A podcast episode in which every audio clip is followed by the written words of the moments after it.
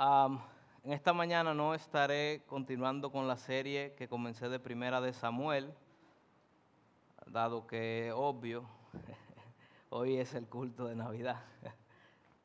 De manera que vamos a pausar esta serie y vamos hoy a concentrarnos en un sermón de Navidad o un sermón alusivo al nacimiento de Cristo. Y es curioso pensar que reformadores de la talla de Ulrico Zwinglio nos estaría censurando en esta mañana por hacer un culto de Navidad. Este reformador se basaba en el principio normativo que dice que los cristianos no deben celebrar aquellas cosas que la Biblia no los manda a celebrar. Entonces, como la Biblia solamente nos manda a celebrar la muerte y la resurrección de Cristo, él dice, la Biblia no te manda a celebrar el nacimiento, si celebra el nacimiento es pecado. Pero habían reformadores también de la talla de Martín Lutero que decían que sí, que el cristiano podía celebrar la Navidad. Y él basaba su principio normativo de adoración en que lo que la Biblia no prohíbe en el culto de adoración, pues el cristiano tiene la libertad de hacerlo. Y la Biblia en ningún momento prohíbe que se celebre el nacimiento de Cristo. De hecho, en la Biblia el nacimiento de Cristo es una celebración. Otros reformadores como Calvino estaban en el medio. Él, él pensaba, bueno, la Navidad y la celebración de la Navidad es un asunto de libertad cristiana. Depende del contexto y la congregación. Por eso hay opiniones encontradas entre los cristianos sobre si se debe celebrar la Navidad o no. Algunos dicen que no. Por ejemplo, si a mí me hubieran invitado a predicar en la congregación cristiana, yo no estaría dando este sermón. Y yo lo respeto y entiendo su posición. Pero otros cristianos como nosotros entendemos que sí podemos celebrar la Navidad. Y particularmente yo me siento en paz de poder hablar del hecho que ha transformado la humanidad. Yo creo que la Navidad es una excelente oportunidad para predicar a un mundo perdido que Dios vino y nació. Sí, lo dije a propósito, Dios vino y nació. Porque la Navidad muchas veces nos parece como un cuento de hadas, pastores, eh, magos de Oriente, la estrella que los guiaba, y, y parece como todo sacado de una fábula, hermanos, pero no, Dios nació en este mundo, eso es un hecho histórico que tiene repercusiones eternas. Así que yo en esta mañana pretendo hablar de las buenas noticias de la Navidad. Eh, e- por eso yo elegí el Evangelio de Mateo para predicar hoy. Porque de todos los evangelios eh, que nos presenta o que nos narran el nacimiento de Jesús, Mateo no comienza diciendo, érase una vez en una pequeña aldea de Belén, unos pastores. No, no, no. Porque Mateo no quiere que creamos que esto es un cuento ni una fábula. Mateo comienza de una manera que nosotros veamos que lo que él va a hablar es una realidad y es un hecho histórico. Dios realmente se hizo un bebé. Dios se hizo un bebé. Y Mateo va a mostrarnos que la Navidad son buenas noticias para el mundo. Por eso yo titulé Las buenas noticias de la Navidad desde la narrativa de Mateo. Esta prédica la titulé Las buenas noticias de la Navidad desde la narrativa de Mateo. Y vamos a dividir esta prédica en dos puntos. Primero vamos a ver las buenas noticias de la Navidad a través de un libro genealógico, el libro genealógico del Mesías. Y segundo, vamos a ver las buenas noticias de la Navidad a partir de un mensaje inusual. El primer punto, vamos a tomar Mateo 1 del 1 al 17, aunque no lo vamos a leer todo. Bien, así que por ahora acompáñenme a Mateo 1, 1, en donde Mateo comienza su narrativa diciendo, libro de la genealogía de Jesucristo, hijo de David, hijo de Abraham. Fíjese cómo comienza Mateo. Mateo no comienza diciendo, era una vez hace mucho tiempo en una ciudad de Belén. No, no. Mateo no quiere que pensemos que esto es una fábula. Mateo comienza dándonos pruebas contundentes de la realidad histórica de Jesús y por eso comienza diciendo, libro de la genealogía del Señor Jesucristo. La fe cristiana y el cristianismo no está basado en principios irracionales, sino en hechos históricos reales. Mateo dice, ¿tú quieres saber si Jesucristo nació y existió? Pues bien, yo te voy a presentar su libro genealógico. Lo que yo estoy a punto de contarte no es un cuento de hadas ni es una fábula. Es un hecho histórico. Así que Mateo le lanza un reto a los incrédulos y les dice, vayan a investigar si ustedes quieren. Yo les estoy presentando este libro genealógico. Comiencen y estudien y verán que Jesucristo nació. Y de aquí podemos sacar la primera gran noticia de la Navidad. Y es que la Navidad es una buena noticia, no un buen consejo. ¿Y por qué yo digo esto? Porque estas narraciones de los evangelios no nos dicen lo que debemos hacer, no te da un consejo de lo que tú puedes hacer para salvarte, más bien te dice lo que Dios ha hecho para salvarte. Un consejo apunta a algo que tú debes hacer. Yo te aconsejo que hagas esto, esto y esto.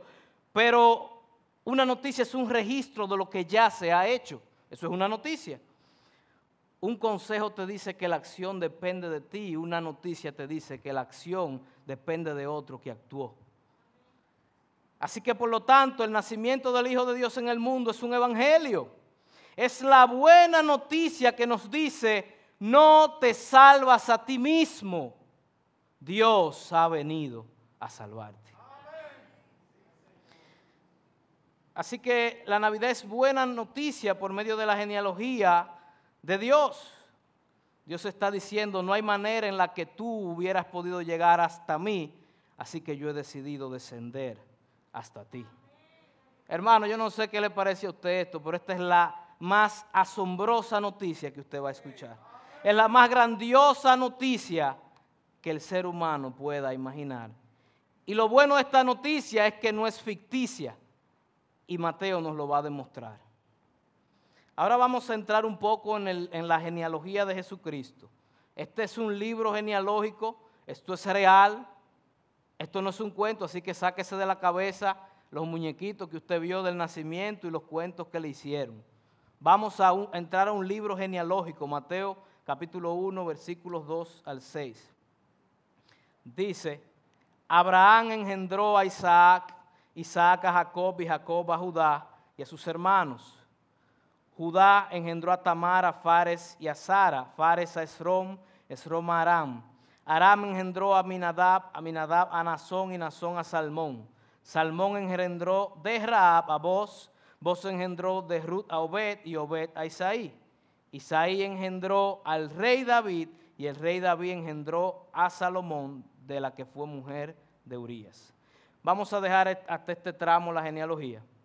Y yo sé que para nosotros en nuestra cultura una genealogía no nos dice nada, pero para un judío de este siglo una genealogía significaba mucho.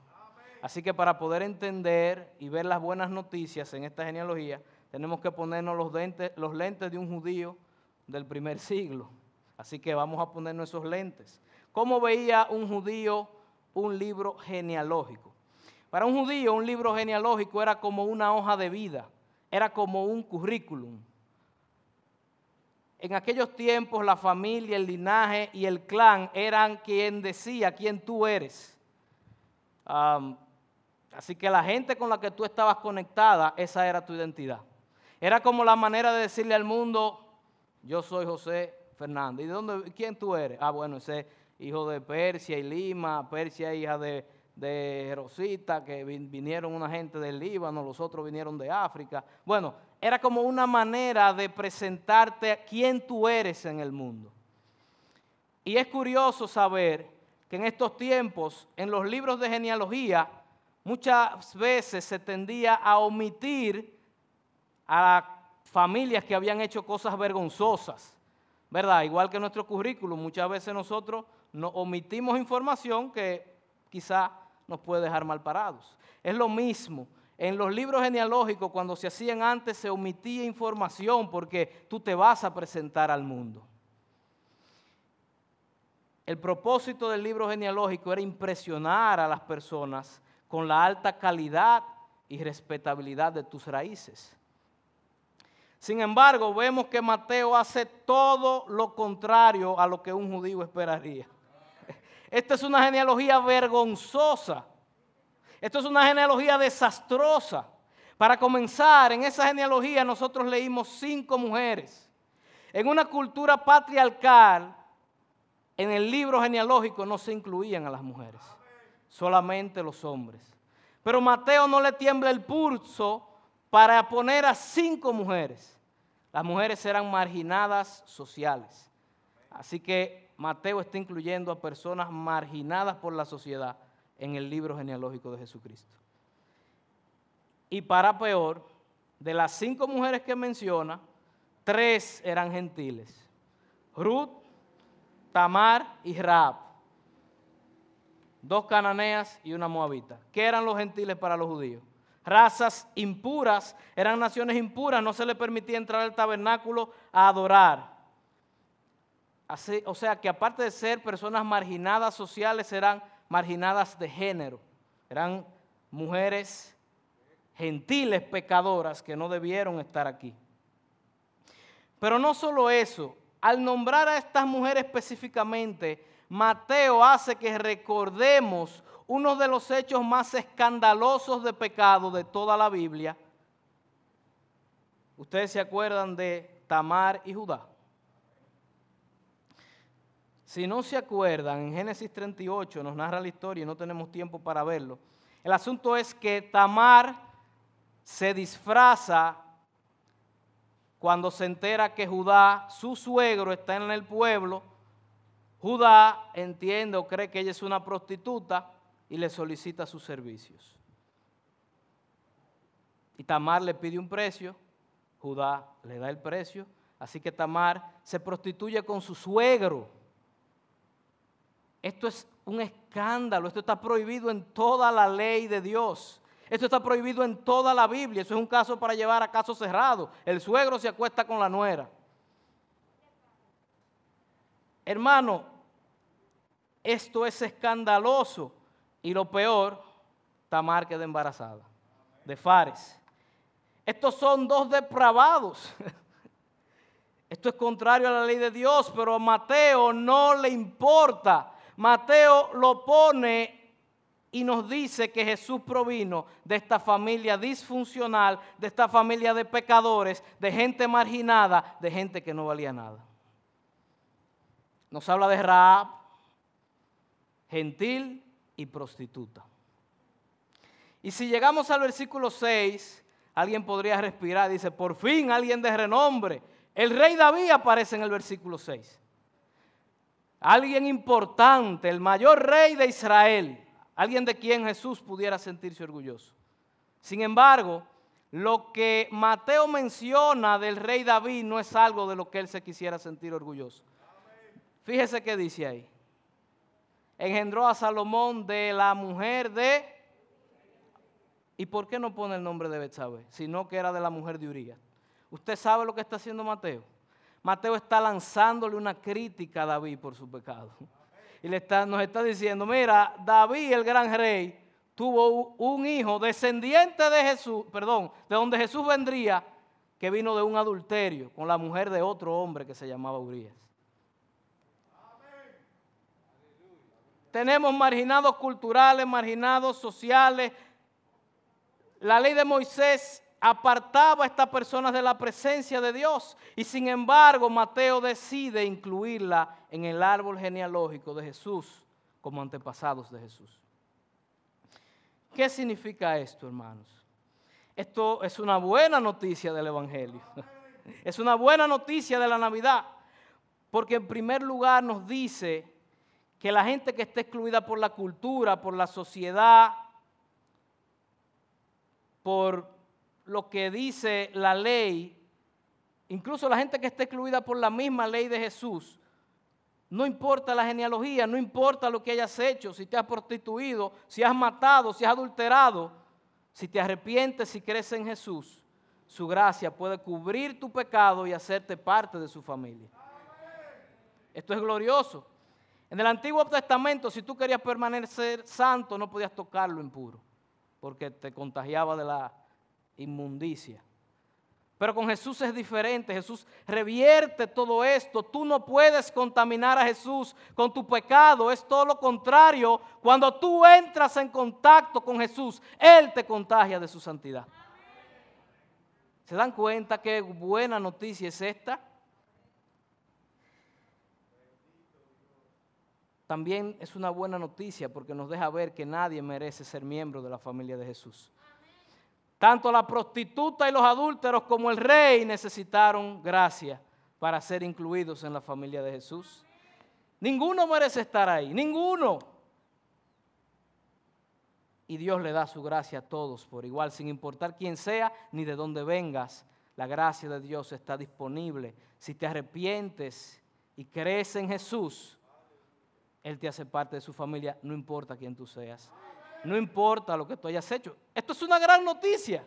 Yo no sé por qué ustedes están tan serios. En Jesús la prostituta, los reyes, las mujeres, los judíos, los gentiles, los morales, los inmorales, todos son iguales, no importa. Son pecadores que están perdidos por igual, son aceptados por igual y son amados por igual. Esto es una buena noticia.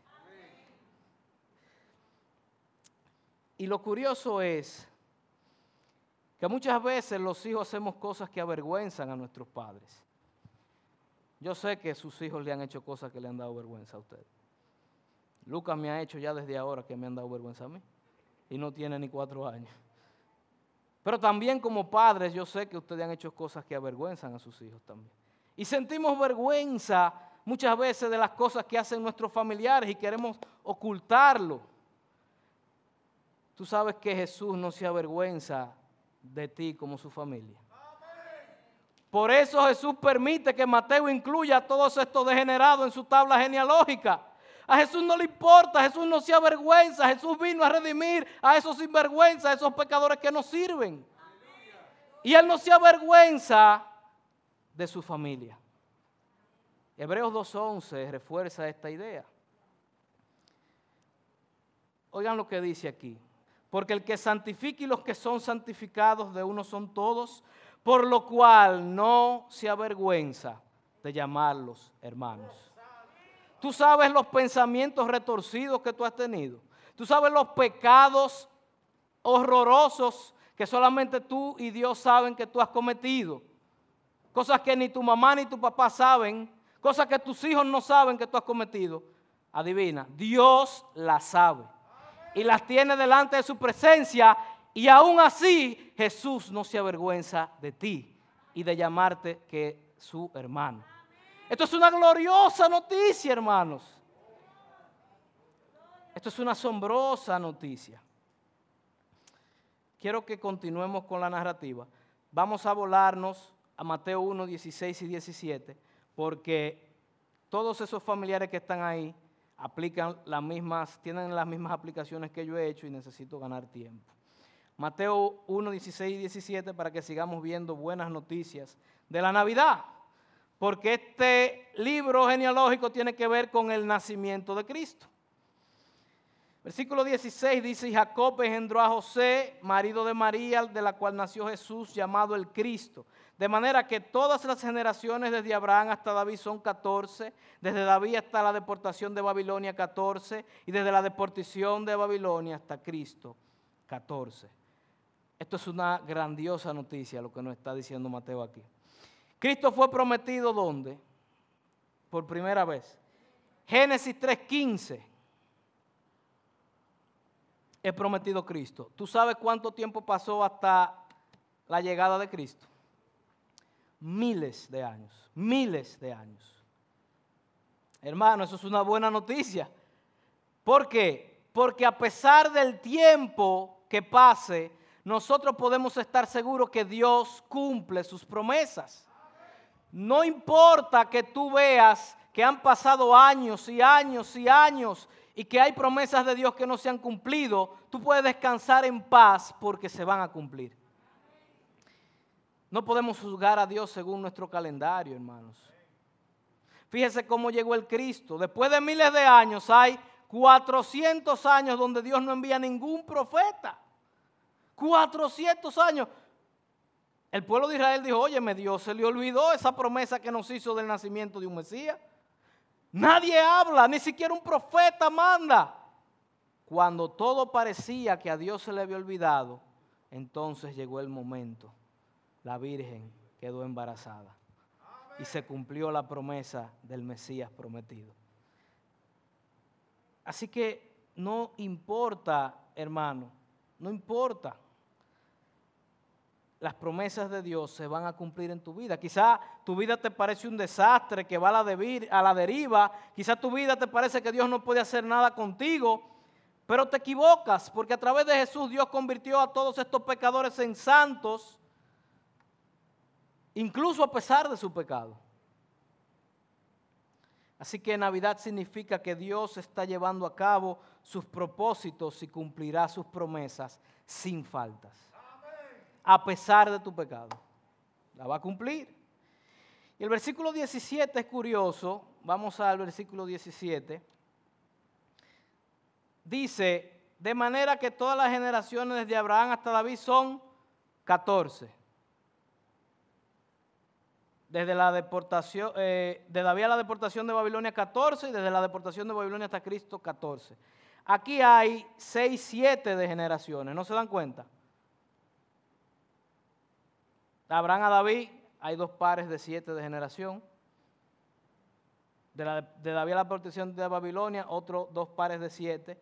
Y termina el séptimo, la séptima generación de siete termina en el comienzo con el nacimiento de Cristo. ¿Se dio cuenta?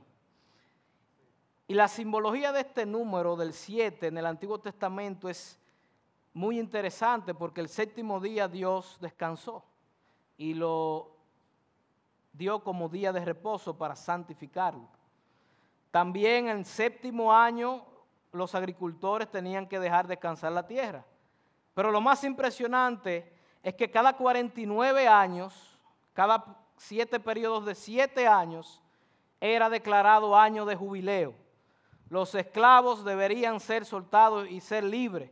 La tierra tenía que, era un descanso absoluto aún para los esclavos de Israel.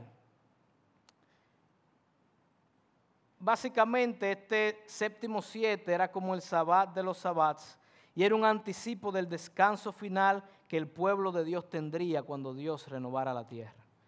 Y Mateo con esta tabla genealógica nos está diciendo que este reposo y descanso absoluto solo llegará con el Mesías. Con el Mesías, con el Cristo. La Navidad, es, buena noticia porque tú puedes comenzar a saborear ese reposo absoluto que Dios ha prometido. Puedes descansar de muchas cosas, puedes descansar de, de dejar de demostrar quién eres, porque no importa si eres prostituta o rey, si tienes dinero o no, si tienes jipeta o andas a pie, en Jesús nada de eso importa. Porque sabes que al final si eres un fracasado o eres un rey, lo único que necesitas es la gracia de Dios. Y puedes tenerla, no importa quién seas. A pesar de tus pecados, tu estado social, nada importa. La gracia de Cristo da para todos aquellos que vienen a Él en arrepentimiento y fe. Así que tú no tienes que estar buscando títulos en este mundo, ni sintiéndote menos ni más que nadie. Puedes descansar de eso y de muchas cosas que no me da tiempo mencionar.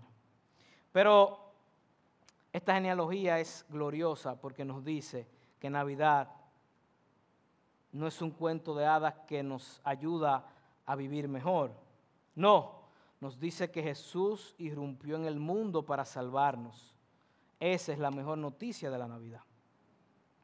Así que creo que Mateo comienza con este libro genealógico porque lo que vamos a ver ahora sí parece sacado de un cuento de hadas. Así que con esto pasamos al segundo punto, las buenas noticias de la Navidad a través de un mensaje inusual. ¿Y cuál es el mensaje? Mateo 1, 18 al 23. el mensaje que el ángel da a José. El nacimiento de Jesucristo fue así, estando desposada María, su madre, con José, antes que se juntasen, se halló que había concebido del Espíritu Santo. José, su marido, como era justo y no quería infamarla, quiso dejarla secretamente. Y pensando él en esto, he aquí un ángel del Señor le apareció en sueños y le dijo, José, hijo de David, no temas recibir a María tu mujer, porque lo que en ella es engendrado del Espíritu Santo es. Y darás a luz un hijo y llamará su nombre Jesús, porque él salvará a su pueblo de sus pecados. Todo esto aconteció para que se cumpliese lo dicho por el Señor por medio del profeta, cuando dijo, He aquí una virgen concebirá y dará a luz un hijo y llamará su nombre Emanuel, que traducido es Dios con nosotros. Yo voy a resumir las buenas noticias de este anuncio en tres puntos. Número uno, según este pasaje de Mateo, Navidad es buena noticia porque Jesús es Dios. Número dos, Navidad es buena noticia porque Dios Dios se hizo hombre. Número tres, Navidad es buena noticia porque Dios está con nosotros. Versículo 18 comienza diciéndonos Mateo que el nacimiento de Jesucristo fue así, así exactamente así como Él lo va a contar. Y no es un cuento porque Él acaba de darte la evidencia en un libro genealógico. Es una realidad histórica. ¿Y cómo fue? estando desposada María su madre con José, antes de que se juntasen, se halló que había concebido del Espíritu Santo, del Espíritu Santo. No te confundas, hermano, aunque Mateo te acaba de presentar el libro genealógico de Jesús, José no fue quien engendró a Jesús. Eso es lo que él te está diciendo. Jesús fue engendrado por el Espíritu Santo. Tú necesitas mucha fe para creer eso. Pero así fue. Así fue. Muchos judíos piensan que esto es en un sentido figurado. Por eso consideran a Jesús un gran líder. Jamás un judío va a considerar que Jesús es Dios. Digo algunos. Pero Mateo no está hablando en sentido figurado. Mateo nos está diciendo que este niño literalmente es Dios. Y Navidad es buena noticia porque Jesús es Dios. ¿Quiénes de ustedes creen realmente que Jesús es Dios? Qué bueno. ¿Tú has pensado las implicaciones que eso tiene para tu vida? Si tú de verdad crees que Jesús es Dios. Porque si Jesús es Dios, entonces tú deberías centrar toda tu vida alrededor de Él. Creer que Jesús es Dios debe revolucionar tu vida, debe transformarte. Si no se ha producido ningún cambio duradero en tu vida, entonces estás proclamando con tu boca que Jesús es Dios, pero realmente no lo crees. Esta buena noticia de que Jesús es Dios debe transformar tu vida para siempre. También esta buena noticia de que Jesús es Dios significa una gran esperanza para nosotros. ¿Tú sabes por qué? Porque un Dios santo que no le importara a sus criaturas, ¿sabes qué hubiera hecho al momento de la caída? Yo soy santo y ellos son pecadores. Váyanse todos para el infierno, a mí no me importa. Ustedes son culpables de su pecado. Eso hubiera hecho Dios. Un Dios santo, alto, sublime. Lo podía hacer. Pero un Dios, que es el Dios del relativismo, que es todo amor, ¿qué hubiera hecho? Pasar por alto el pecado y venir y, y decir, bueno, yo no voy a bajar a ensuciarme por esa gente. Vamos a pasar por alto mi justicia, yo los perdono y todos son hijos míos, no importa lo que hagan. Eso hubiera hecho el Dios de la imaginación de muchos. Pero el Dios de las Escrituras decidió venir a ensuciarse aquí abajo. Decidió venir a botar el forro por nosotros. Decidió hacerse hombre. El Dios de la Biblia, es santo y es justo. De manera que alguien tenía que lidiar con el pecado. Alguien tenía que hacerlo. Y Él decide hacerlo Él mismo. Él no envía una comitiva, Él no envía ángeles. Él desciende hasta nosotros. Porque sabía que nosotros no podíamos llegar hasta Él. Eso quiere decir, hermano, que Navidad es una gloriosa noticia. Porque si Jesús es Dios, existe la manera de poder llegar hasta Él. Él ha hecho provisión para tus pecados y para mis pecados. Así que esto es una gloriosa noticia. Si Dios no hubiera sido así, todos estuviéramos perdidos. Y Dios podía ser como le dé la gana de ser, porque pero Él es así. El segundo, la segunda buena noticia que vemos en este pasaje es que Dios, si Jesús es Dios, entonces podemos inferir de ahí la segunda buena noticia que es que Dios se hizo hombre entonces. Eso si Jesús es Dios, ¿estamos de acuerdo? Entonces Dios se hizo hombre. ¿O no? Porque no, no hay otra manera de, de explicarlo. Y esto es una gloriosa noticia que Dios se haya hecho hombre. ¿Cómo afecta a tu vida el hecho de que Dios se ha hecho hombre. Y la primera implicación que esto tiene es la verdad de que Dios descendió de su trono, de su gloria, renunció a su esplendor, renunció a su belleza, renunció a su hermosura, que nadie ni siquiera podía verla. Él renunció a su hermosura para hacerse alguien sin ningún atractivo. Se vació. No dejó ninguno de sus atributos.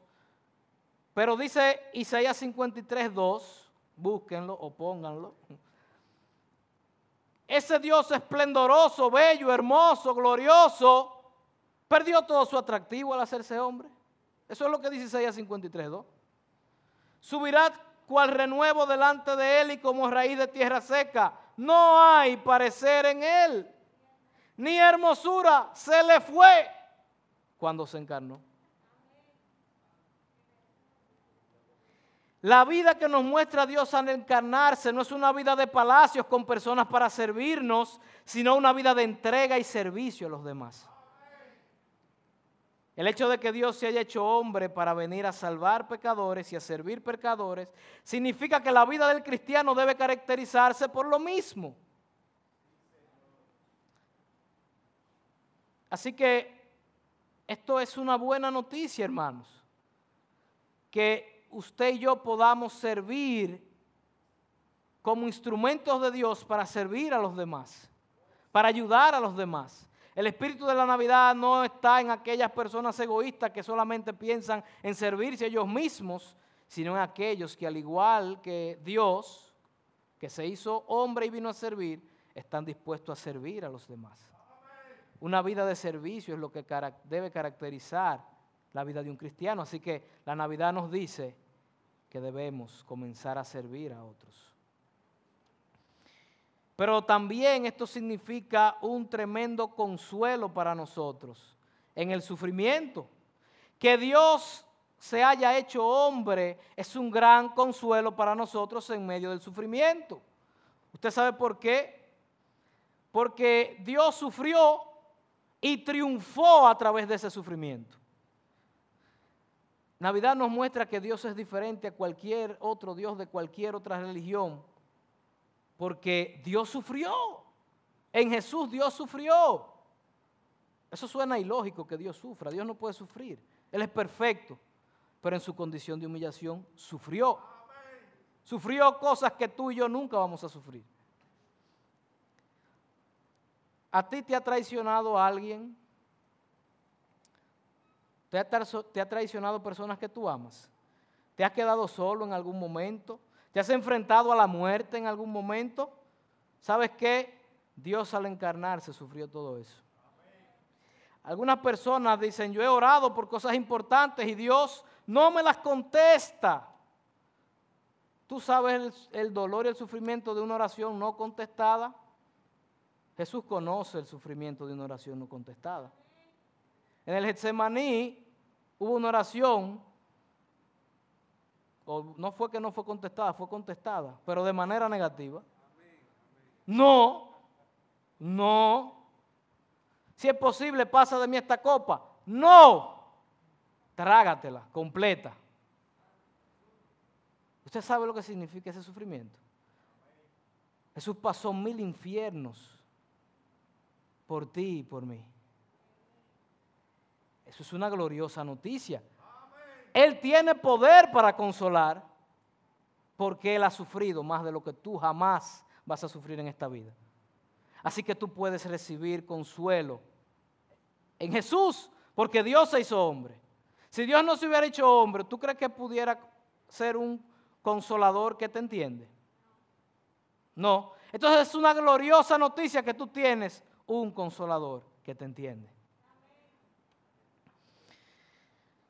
Algunos se sienten terribles porque piensan que Dios lo ha abandonado. Ay, yo siento que Dios me ha abandonado. Y sufrir el abandono de Dios nos duele, pero a nosotros Dios nunca nos ha abandonado realmente. ¿Tú sabes a quién Dios sí abandonó literalmente? A su Hijo Jesucristo. Padre, Padre, ¿por qué me has abandonado? ¿Tú has sentido el abandono de Dios? Jesús lo sintió mil veces más que tú. Eso es una buena noticia para nosotros. Yo no sé para ustedes, pero para mí es una gloriosa noticia. Número tres, y para terminar, Dios, Navidad es una buena noticia según Mateo, porque Jesús es Emmanuel, Dios con nosotros. Dios con nosotros.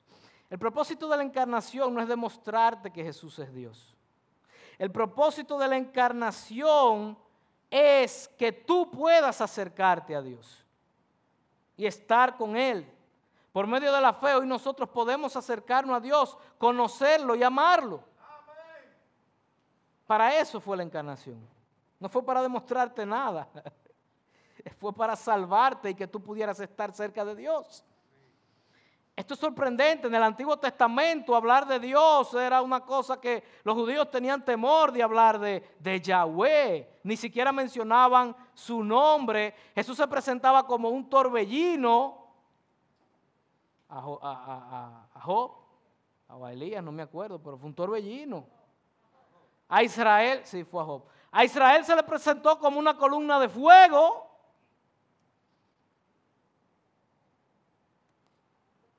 En el monte Sinaí, Dios estremeció la tierra.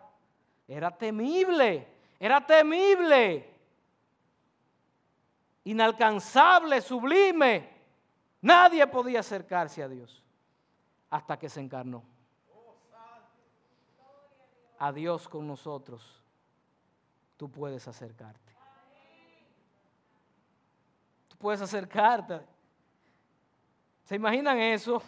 Cuando Dios apareció en Jesucristo, Él no apareció como un torbellino ni como una columna de fuego. Apareció como un bebé. Como un bebé. Este Dios inalcanzable, torbellino, columna de fuego, aparece como un bebé. ¿Y por qué en esta ocasión Dios decide aparecer así? Bueno, porque en las ocasiones anteriores Dios había venido a juzgar pero en esta ocasión, Dios había venido a soportar el juicio. Por ti y por mí. Dios con nosotros. Hasta la muerte y muerte de cruz con nosotros. Y para concluir, hermano, yo quiero preguntarte algo. ¿Estás tú con Jesús? Porque Dios está con nosotros. La pregunta es si nosotros estamos con Él. Y esto es para meditar, hermano. La Navidad se trata de Jesús, como decía Emilio. ¿Estás tú con Jesús? Déjame preguntarte. Hermano, Dios movió cielo y tierra, hizo lo imposible para estar contigo.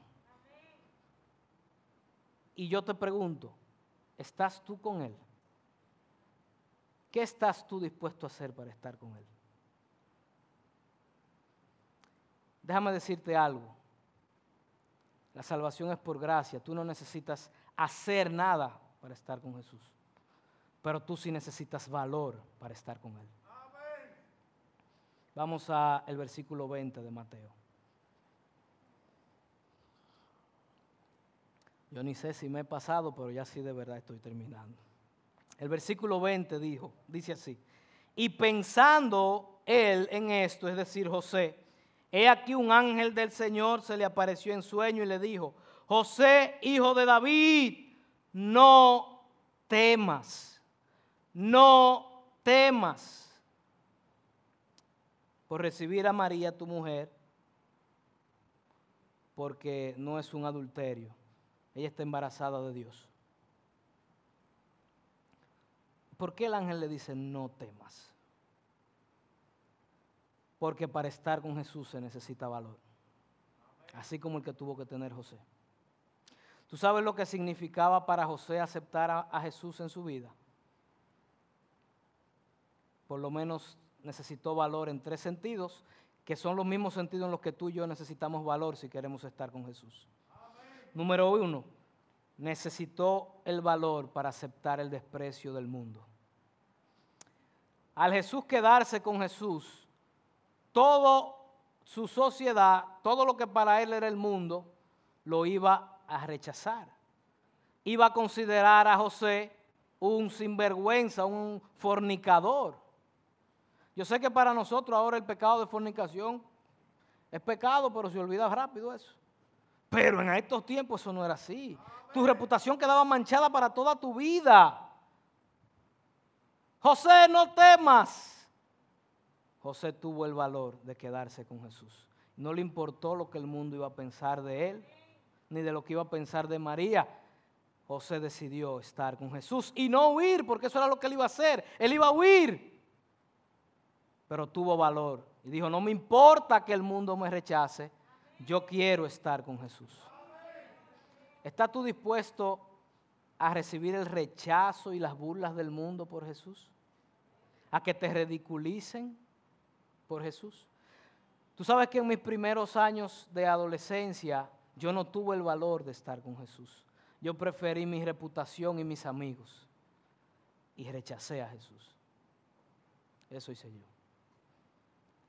Después de un tiempo, yo, Dios me dio el valor para estar con Jesús y enfrentar a mis amigos.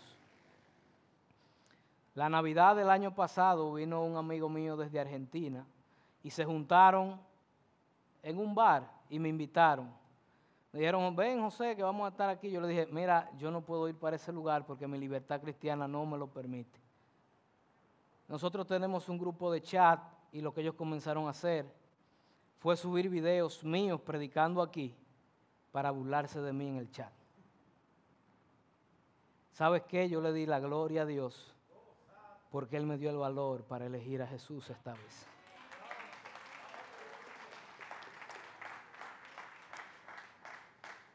Estar con Jesús necesita ese tipo de valor que tuvo José.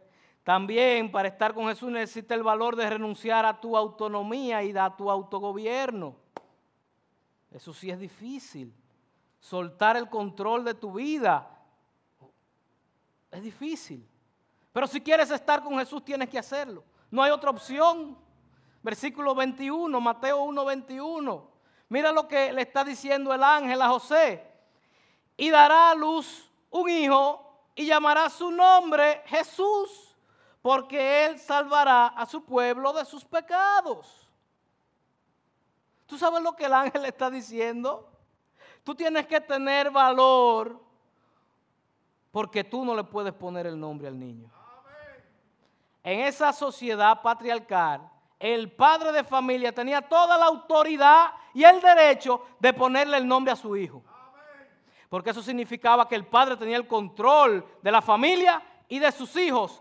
Pero al ángel no le importa la cultura, ni la sociedad, ni nada de eso. Este niño tú no le pones el nombre, este niño es tu dueño. O no es nada. no le pones el nombre a Jesús. Tú no tienes autoridad de ponerle el nombre a Jesús. Jesús viene con su nombre ya. Que es sobre todo nombre, porque este niño, José, va a ser tu Señor. Tú no le pones nombre a Jesús. Tú no decides quedarte con Jesús bajo tus términos. Si tú te quieres quedar con Jesús, tiene que ser bajo los términos de Jesús. ¿Él es tu Señor o no es nada?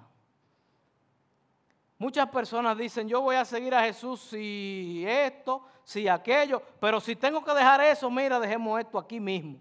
Pues dejémoslos, dejémoslo, porque Jesús no se adapta a ti. Tienes que tener el valor de poner a Jesús en el centro de tu vida.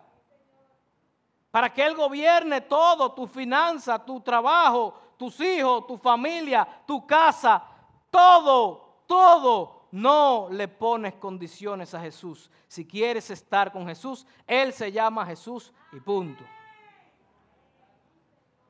¿Tienes tú el valor para hacer eso?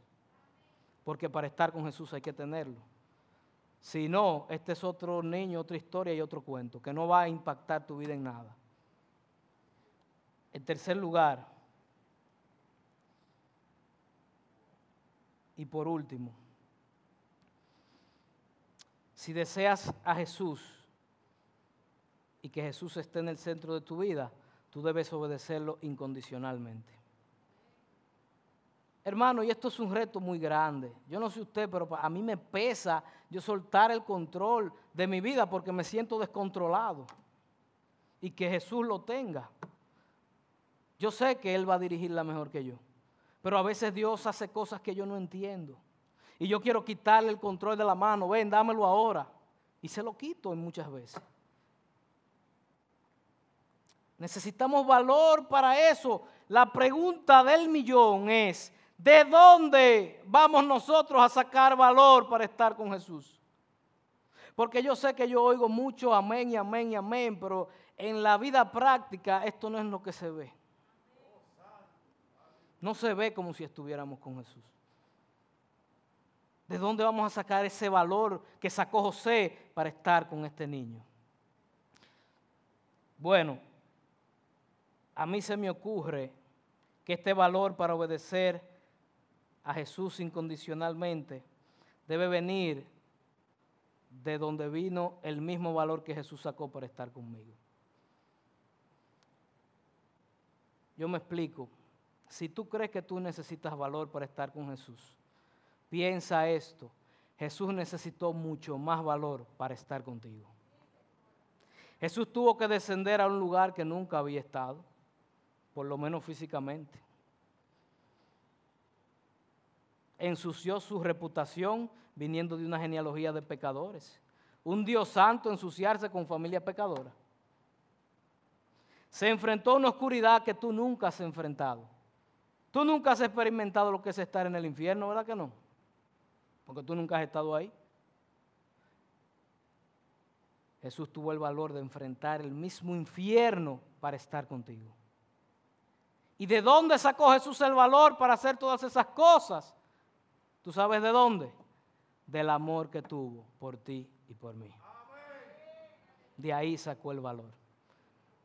Prácticamente Dios dijo, yo los amo tanto que yo me voy a encarnar y voy a vencer el pecado para estar con ellos por la eternidad.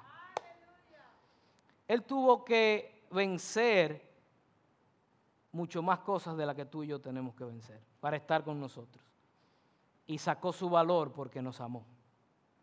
Ese valor que vamos a sacar para estar con Jesús debe provenir del amor que sintamos hacia Él, no de otra cosa. Del amor. ¿Y cómo puedo yo amar a Jesús? Porque mi naturaleza es contraria. Medita en lo que Él ha hecho por ti. Medita en cómo Él te amó.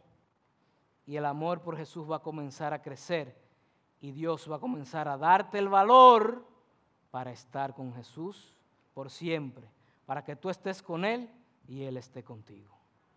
Así que hermanos, vamos a pararnos y vamos a orar.